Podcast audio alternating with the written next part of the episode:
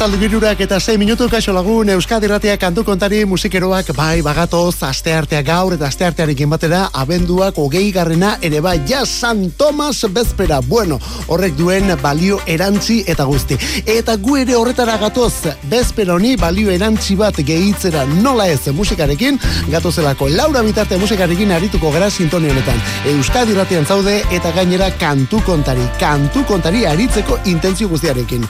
Alde honetan Olazabal jaun eta biok, Mikel Olazabal eta biok, bestaldean zu, eta tartean irratia, eta irratiaz gain, gure WhatsApp ere bai, eta betiko zenbakian, 6 sortzi sortzi, 666 Beraz, hau musikeren ordua da, hau da, kantu kontari.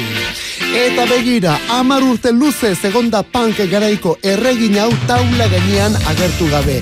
Datorren urtean, 2008ko ustalian berriz ere jendaurrean entzun eta ikusteko aukera izango dugu bere ere The Passenger delako. Siuxi Siux, bere egitasmoa Siuxi and the Bounces. I am the passenger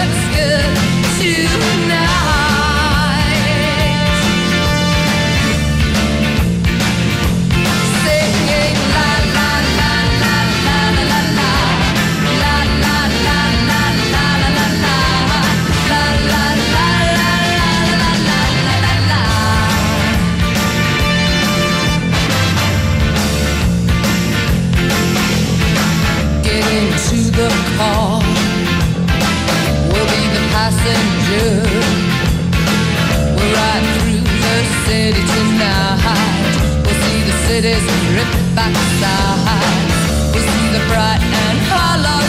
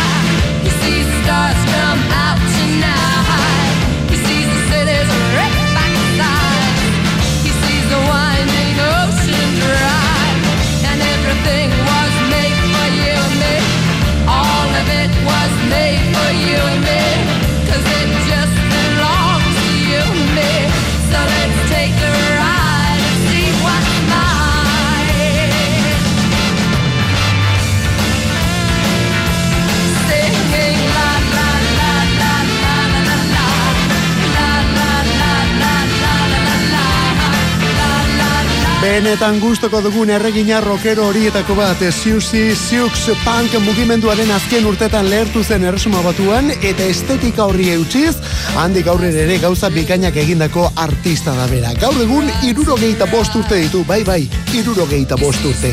Eta aspaldi honetan eskutuan izan da, baina datorren urteko ustailian erresuma batuan ospatuko den Zapolkeko Latitude jaialdian arituko da zuzenean. Palpa, Paolo Nutini, George Ezra etorrelako artista zen algoan. Mila beratzi erun diruro gehieta maseian hasi eta lauro gehieta zeir arte amar album plazaratu zituen The Bunches izeneko talde horrekin. Hori lehen kolpean, gero hortik aurrera taldea berrel kartuz eta bakarka beste lanik ere baduelako emakumeenek. Pentsa zen olako izena, genezake Malcolm McLaren, John McGeoch edo da The Cure taldeko Robert Smith bezalako musikari eta artistak izan ditu bere aginduetara edo bere alboan. Beraz, benetako ikono baten itzulera dugu hemen.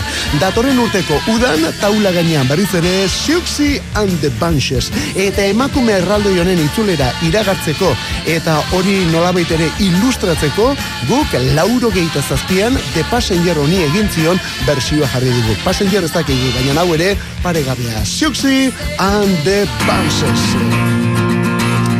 Eta zer esan urrengo honen gainean, lauro geitabian Springsteen, 2000 eto geitabian Ryan Adams.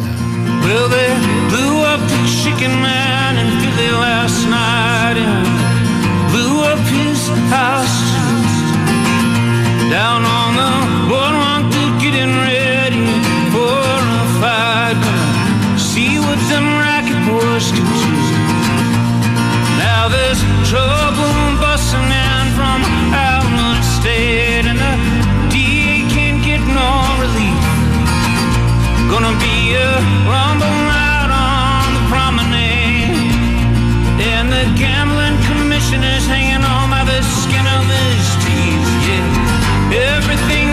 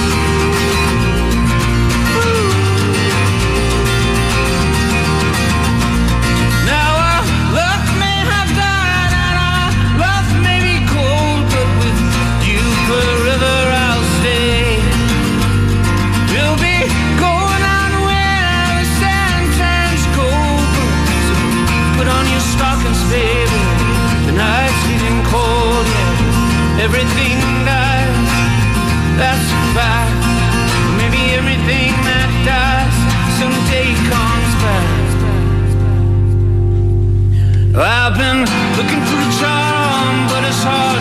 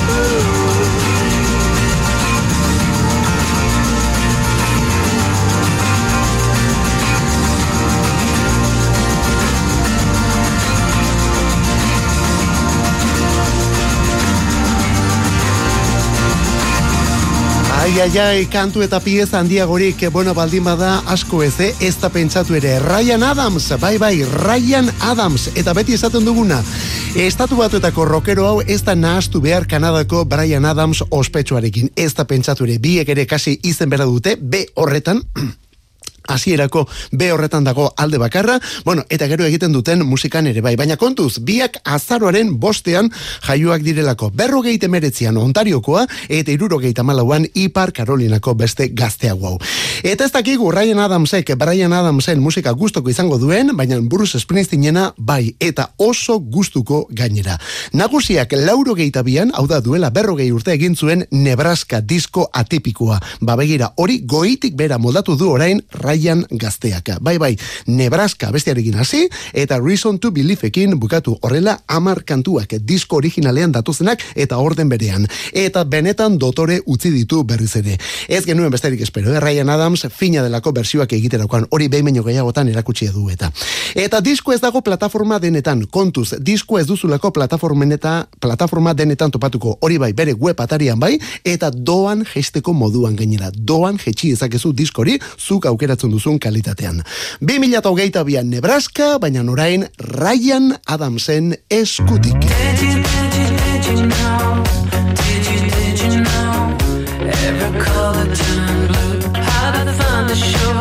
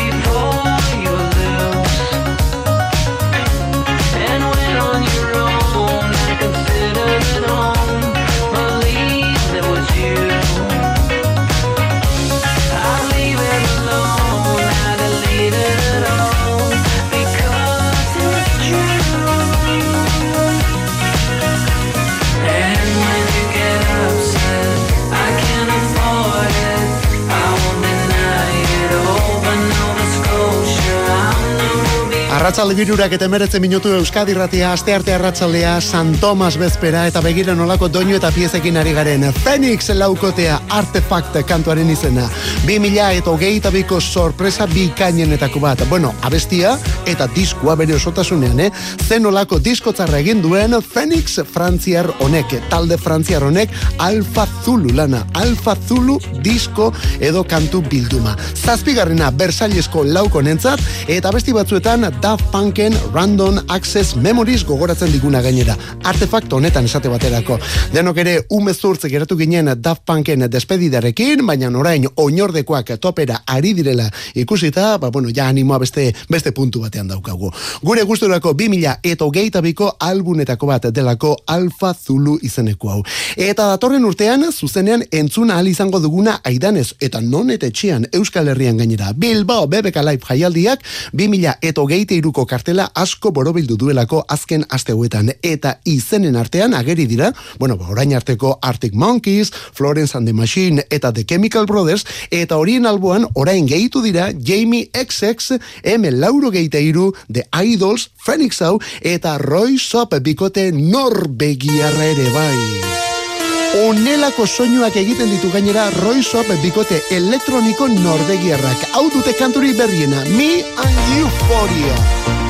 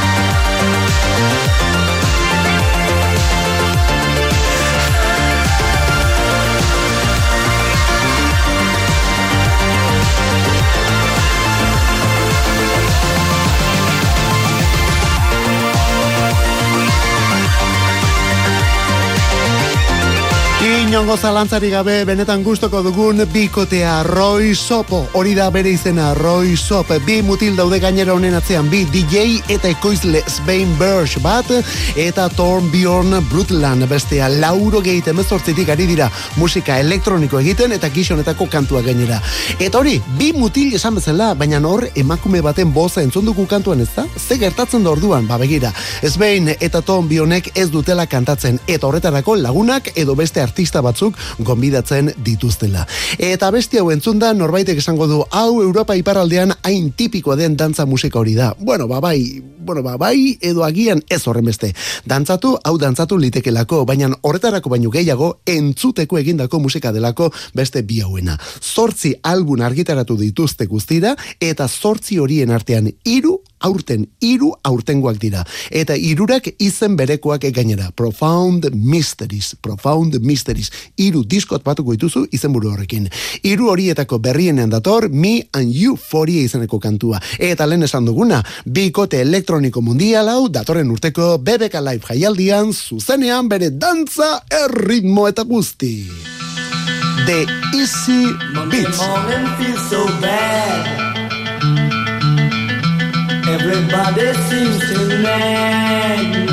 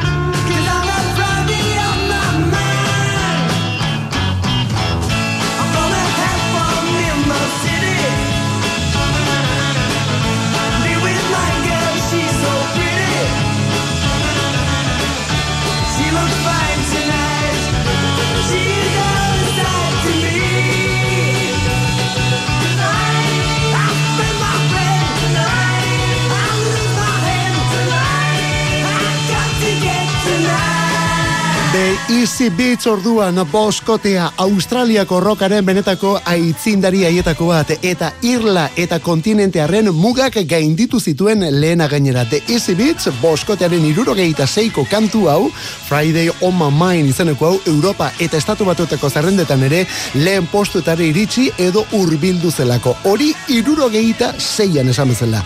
Eta The Easy Beats ezagunak dira besteak beste talde honetako kantugile eta lideretako bat George John izan zelako. Hau da, ACDC taldeko John anaien zenide zaharrena. Angus eta Malcolm musika munduan sartu zituena, eta bide batez, ACDCren lehen diskoak ekoiztu zituena ere bai, guzti hori George John. Baina tira, horren aurretik, guzti horren aurretik, Easy Beats taldeko kide izan zen, eta berak idatzi omen zuen Friday on my mind kantu ikeragarrio. Baina kantatu ez, idatzi bai, baina abestu ez. Kantaria, Stevie Wright izan zelako, garai hartako benetako izarra, Stevie Wright, sex symbol australiarra, eta mundu mailara zabaldu zen antipodetako lehen izarra gainera. Stevie Wright. 2000 eta amabostean zendu zen, baina bera izatez gaurko zen mila beratzerun eta berrogeita zazpiko, abenduaren okeiko. Hau oraindik ere bizi da. I was 21 years when I wrote this song. I'm 22 now, but I won't be for long. People ask me when will you grow up to be a man, but all the girls I love at school already pushing prams. I loved you then as I love you still. Though I put you on a pedestal, they put you on the bill. I don't feel bad about letting you go. I just feel sad about letting you know.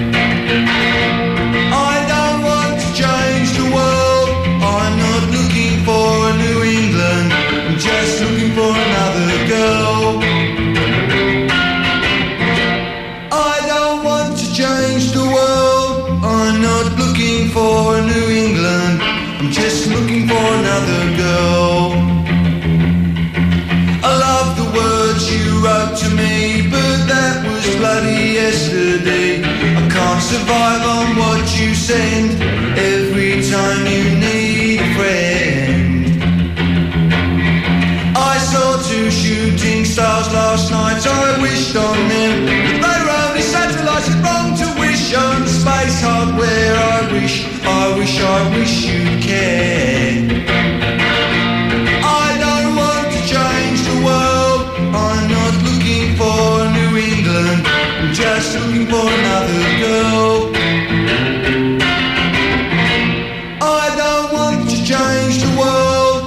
Oraindik ere bizi da eta nola bizi gaur irurogeita bost urte bete ditu eta Billy Bragg da bera Billy Bragg Billy Bragg kantautore elektriko ingelesa gainera. Bai bai kantautore elektriko ingelesa. Eta gaur egun kantautore eta elektriko izatea erabat normaltzat ematen dugu baina benetan diogu hau ez da beti horrela izan eh? ez da pentsatu ere. Irurogeita bostean Dylanek Like a Rolling Stone kantu egin zuenean kantautore akustiko izatetik talde elektriko batera egin zuelako jauzi eta deno dakigu zenbat hauts arrotu zuen mugimendu horrek. Bueno, orduan hori gertatu zen, handik aurrera ere kantautoriak gitarra akustikoarekin behin baino gehiagotan entzun izan ditugu. Baina tira, lauro geite iruan, Billy Braggek a New England hau egin zuen, a New England kantua. Bera, bere boza eta bere gitarra elektrikoa, kantautore elektriko orduan. Agian, etzen lehena izan, baina ezinbestekoa goitik bera, irurak eto geita mabi Euskadi Ratia, kantu kontari. with girls from many nations. I've made passes and women of all classes. And just because you're gay, I won't turn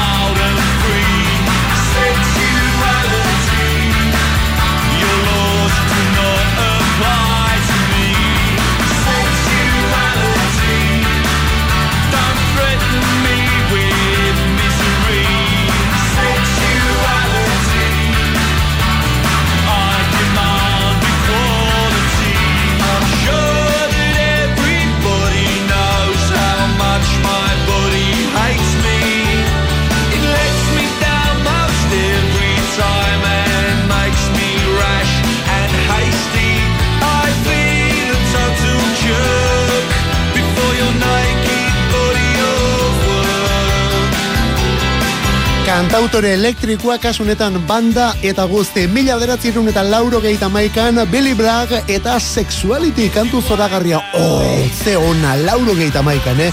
Billy Bragg da bai Don't Try This at Home izeneko diskoarekin onelakorik ez egin etxean disko benetan festazale horrekin eta bertan onelako abestiak eh? izan ere Billy Bragg beti kantagintza komprometituarekin lotzen dugu kantagintza eta politikagintza ezkertierrarekin hauteskundetan ere parte hartu izan du baina tira beste alde festazale baten erakutsi izan du kantuetan eta zeinen ondo geratzen zaion gainera. Beraz alde bat baino gehiago ditu begira beste bat ere bai esate baterako Billy Braggen eskutik beste ekarri bat bere eskutik deskubritu genuelako urrengo taldea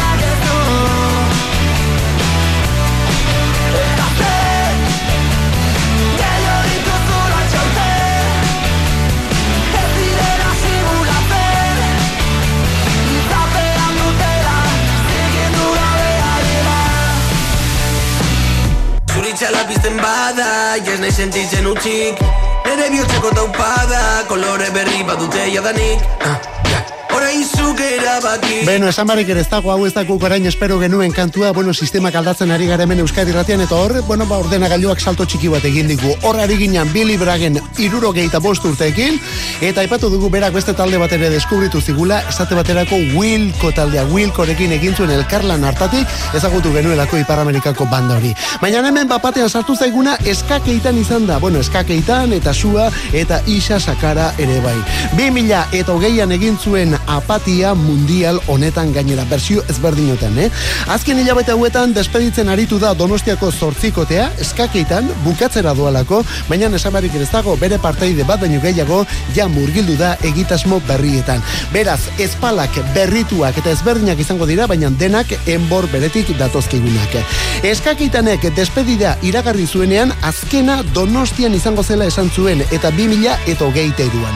Bueno, ba, Donostian, Donostian bertan ez da izango, baina bai etxetik bi pausutera dagoen astigarragako oialume biltokian, oialume biltokian. Eta hori otsailaren amaikan izango da. Sarrerak ja salga jarri dituzte, ja erosteko moduan ditugu orduan. 2000 eta marrean hasita izenak dio bezala eska munduan, eta hainbat disko kontzertu eta dokumental baten ondotik, eskakeitanen azken orduan. Zuekin azken azkena. Eta bira horren errematea, otsailaren amaikan, astigarragako oialumen. Beste hauek aurrera jarraitzen dute, eta zorionez esan behar da hemen gainera. Disko berria aurten, hala ere, hori diskoaren izena, hala ere. Hala ere da Willis Drummond laukoaren berriena, rock aireak baionatik eta disko honetan ere bai, baina beste temperatura batean esango dugu kasunetan. Aire rockero hori norabidez aldatu ez da egin, baina beste abiadura eta beste temperatura batean datorkigulako. Horren adibidea kantu mundialau honen izena Western Smile. Gure gustorako Willis Drummondek aspaldian egin duen kanturik biribilenetako bat. Hau ere, ala ere izeneko abesti bilduman.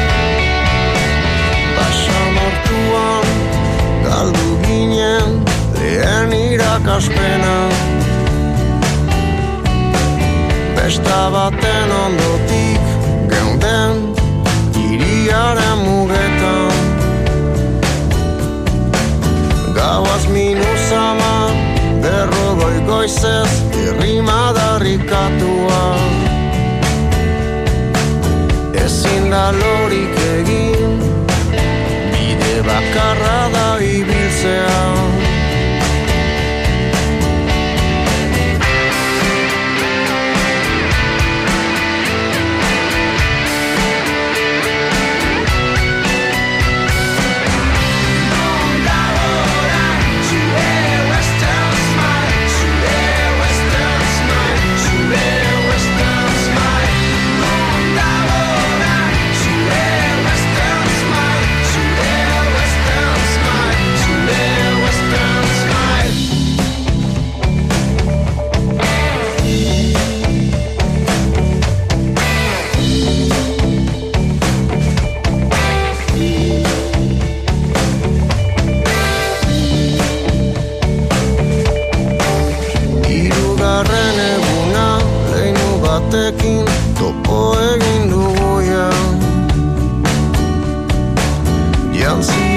Hortzak bezain xuriak azala sakona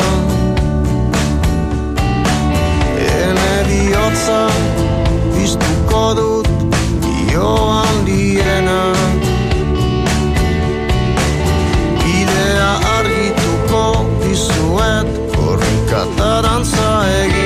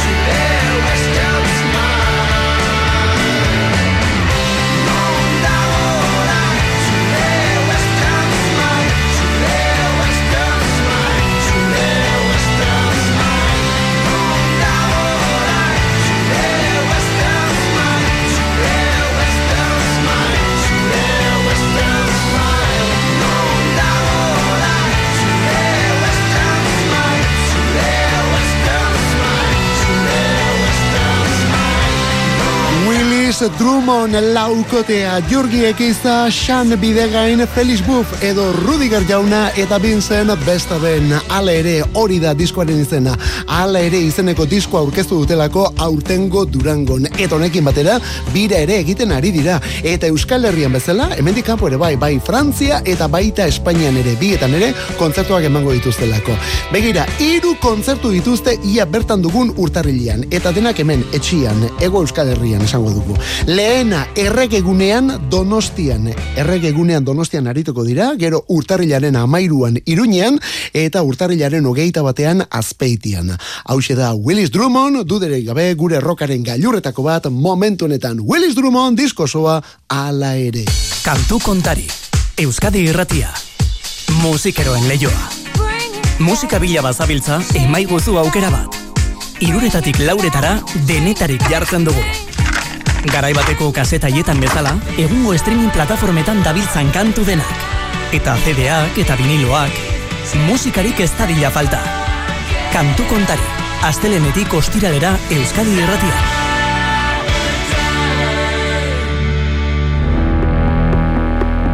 Datorren urtean, berrogeita hamar urte beteko ditu diskonek musikaren historiako kantu bildumarik importantenetako bada. Diskorik salduenetako bat eta zerrendetan denbora gehien egindakoetako bat ere bai.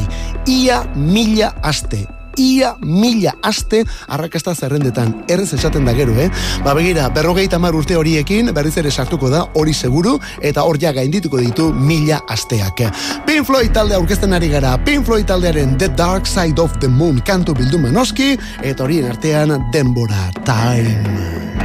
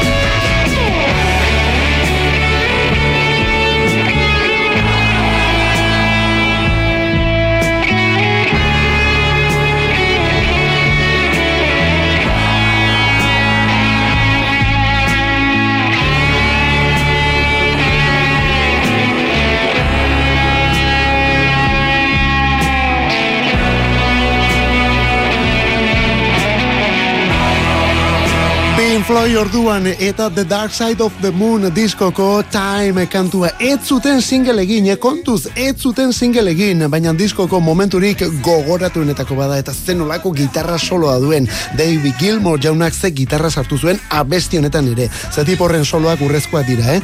The Dark Side of the Moon honek 2000 eta hogeita iruko martxoan beteko ditu berrogeita marurte. Berrogeita marurte. Beraz, datorren urtean ere badugu efemeride diskografiko potenterik. Gaur ordea, beste efemeride bat dakargu eta honekin lotura zuzenean ez baldin badere, mm, zeharka nolabait ere ezkondu dezakeguna.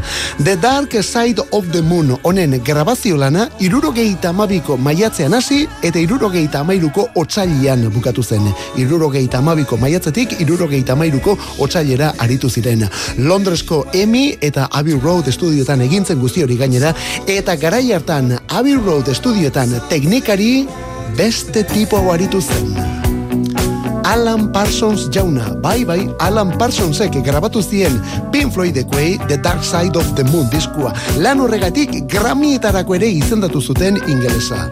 Alan Parsons gaurkoa da gaur irurogeita amalau bete ditu. Don't think sorry's easily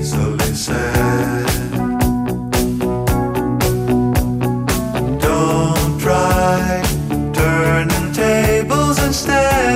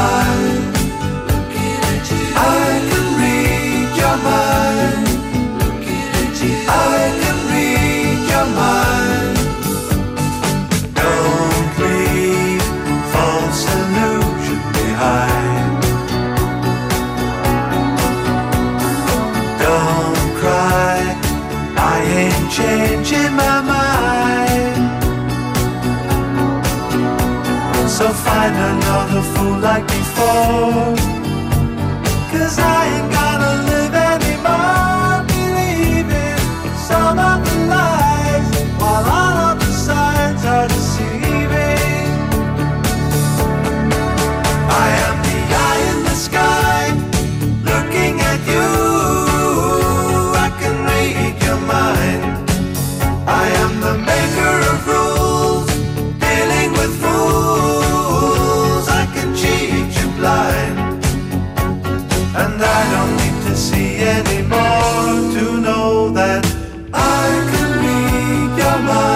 Gaurko saioaren, gaurko programaren lehen zatian batez ere berrikuntzekin aritu gara azken orduko kontu eta kantuekin, baina orain klasikoekin ari gara. Eta klasikoekin bukatuko dugu eta nolako kantutzarrekin gainera. Alan Parsons eta bere egitasmoa, bueno, kasu honetan izenez ere bai, eh? The Alan Parsons Project, Alan Parsonsen egitasmoa. Bera eta Eric Wolfson jauna, Eye in the Sky disko eta kantua lauro geitabian. Urte hartako hitetako bat izan zen hau, eh? Eta honekin batera nola ez Alan Parsonsen bidean daude Sirius edo Don't Answer Me eta beste pilo bat ere bai. Londresko musikaria bera, aurten Euskal Herrian aritzeko azena, BBK Music Legends jaialdian aritu bertzelako, baina bizkarrizurreko arazo bat medio bertan bera utzi behar izan zuen azken orduan, eta azkenean lokilok ordezkatu zuen Alan Parsons. Seguro gogoratzen duzula aventura guzti hori. Ba begira, gaur irurogeita mala urte bete ditu. Alan Parsonsek asko egin ditu, baina besteekin ere aritu izan da. Pink Floyden The Dark Side of the Moon aipatu dugu, entzun ere bai orko zati bat, The Holysen He Ain't Heavy, He's My Brother kantu ere, kantu klasiko hori ere, bera grabatu zuen, edo zergaitik ez, Beatlesen Abbey Road eta Let It Be diskuak ere bai, bai, bi diskoriek bera grabatu zituen, Abbey Road eta Let It Be. Eta The Beatlesen azken emanaldia izan zen teilatuko kontzertu hartan ere teknikari lanak berak egin zituen. Hau ere orduan, hau ere Alan Parsonsek grabatua da.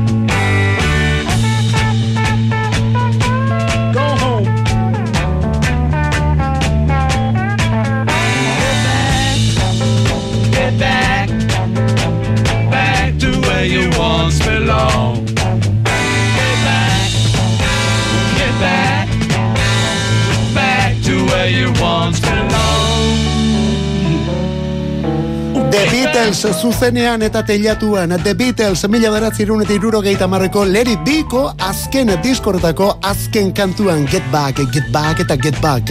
Alan Parsons izan zen hemen teknikaria bera grabatu zuen eta bideo horretan agertu ere tipua agertzen omen da, eh?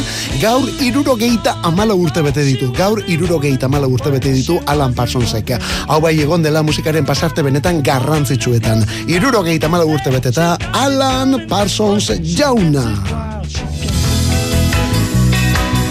Eta zer esan beste abesti honen gainean Jamaika eska bere izenburua eta denok ere potato gazteiztarrekin lotzen dugu, baina honek bersioak mila eta dotoreak ditu. Jamaica ska.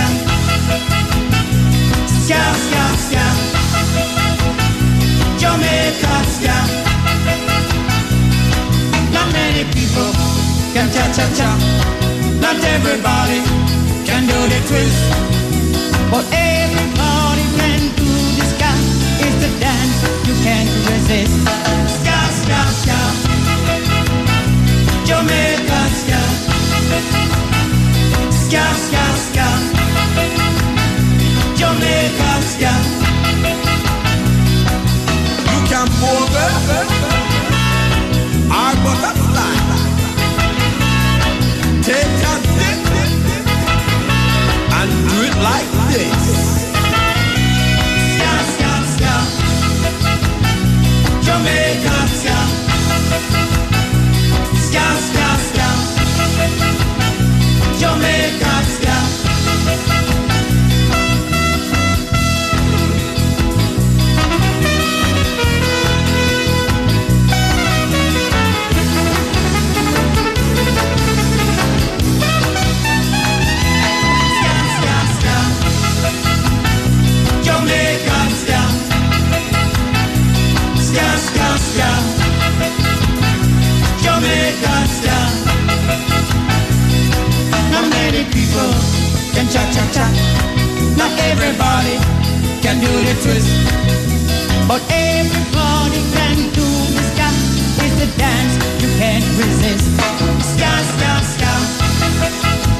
Jamaika eska kantua Euskal Herrian potatoren bersioari esker mila bider entzundako abestia batez ere lauro geiko amarka hartan, eh? baina tira, hau berez iruro geita lauan Byron Lee and the Dragoners taldeak egin zuen ospetsu. Ua, zen olako klasiko txarra.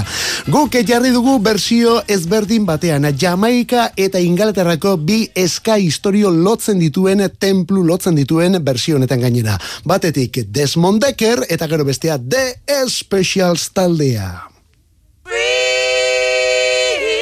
Eta justu horra iritsi nahi genuen gaur The Specials izeneko banda mundial honetara. Eska eta tuton delako azpi genero horretan mugitutako banda. Iruro gehieta mazazpitik musika egiten, Coventryn bertan sortua erresuma batuan, eta musikari ingeles eta jamaikarrak elkartu zituena. Mestizaia musikala. Rudy, Amasses to You, Ghost Town, Monkey Man, Jamaikaska eta apartheidaren kontrako Nelson Mandela hau ere bai. Eta lauro geita lauan, lauro geita lauan egin zuten hau. Talde horretako abeslari eta liderra izan da Terry Hall jauna urte guzti hauetan banda horretan kantatu duena eta banda hori gidatu duena. Atzo zendu zen iruro geite urte zituen. Honekin, berari omenaldia.